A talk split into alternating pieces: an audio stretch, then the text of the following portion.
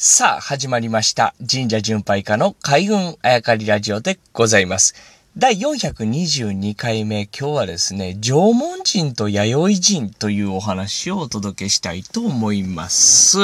よくこのテーマで話されるのがですね、お酒を飲む、飲めるか飲めないかの違いとかね、あと耳垢が乾燥してるのか、ちょっとこう湿ってるのかっていうこの違いが、縄文人と弥生人ね、自分がどっちのえー血が濃いのかというようなね、えー例え話、例え話というか、まあ、笑い話でね、えーよく出されるところなんですが、ちょっと今日僕が話すその縄文人と弥生人の違いっていうところはですね、そこじゃないんですね。神社巡拝の旅の中でですね、やっぱり古墳もそうですし、古墳よりももっと前、遺跡とかで、やっぱり縄文とかね、弥生の話を聞いたりするんですけど、僕ら、なんて言うんですかね、ざっくりその埴輪やとか土偶やとかっていうのは、どの時代のものかわからんけど、とにかくめちゃめちゃ古いもんみたいな感じで知ってるんですが、時系列であんまり並べたことがないですよね。で、縄文人と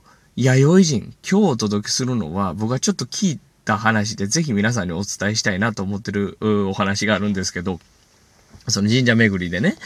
えー、その、どちらがおしゃれだったと思いますかという質問を今皆さんに投げかけたいと思います。あなたに。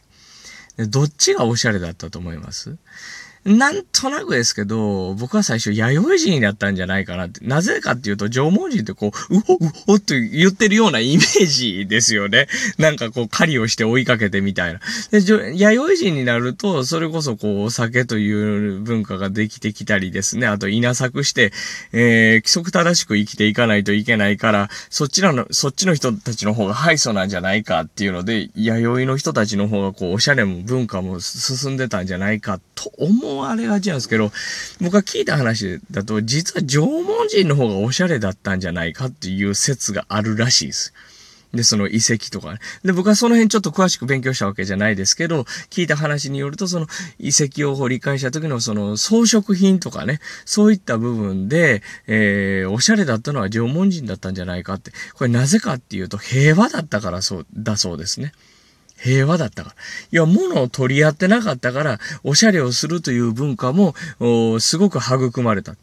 まあ、何回も言いますけど、それが1万年以上続くんやったら、よっぽどすごい文化やったんじゃないかなと僕は思ってるんですね。謎は多いですよ。じゃあ文字が出なかったのかとかね、言葉が出なかったのかって謎は多いですけど。で、弥生の人たちはなぜおおしゃれを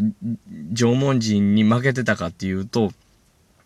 いや、物を取り合う時代に入ったからっていうことなんですね。お米を備蓄できるようになってからはですね、そっからが僕らがあの習った遺跡なんですね。米蔵というのができて、で、壁をあの、張り巡らせてですね、お堀を張り巡らせて、えー、隣の国とのその戦いに明け暮れるという時代に入っていったのが弥生なんですね。皮肉ですけどね、お米が、お米作りが伝わったことによって、そのお米を取り合うという文化になってしまった。今まではその木の実とか貝とかですね、恵、自分たちが何もせんく、何もせんくてもっていうと言い方あれですけど、恵まれた、あものをですね、十分なだけこう取ってて、それに感謝してるという時代だったんだけれども、お米になってですね、それを取り合う、要は財産になってしまったので、取り合うことになってしまった。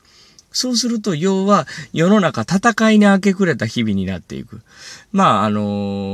ーこの季節になるとですね、75年前のその先の大戦の話もよく、うんテレビでやってもらってる、ラジオでやってもらってるんですけど、そういったの聞くと、やっぱり、あれですね、お金もなくなるし、戦いに、えー注ぎ込みますからね、お金も力もね。そうすると、着るもんも、うん派手ではいられない地味になっていく。着るもんすらなくなっていくという時代に入入っていくというのが、75年前の大戦でもそういう話を聞くわけですから、やっぱり弥生になってるお米を守らなあかん。自分らの家族守らなあかんってなってくると、派手な生活というか、派手な装飾品というか、おしゃれができなくなっていくというのも納得するところですね。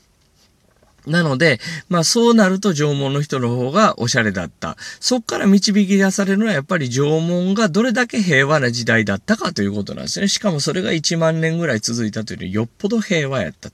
そうすると、その中にですね、宿る概念っていうのはやっぱり四季イコール神っていうところがいよいよやっぱ深くなってくるんじゃないのかなというところが今日のテーマ、縄文人と弥生人というところから見えてくる。そんなお話をお届けしました。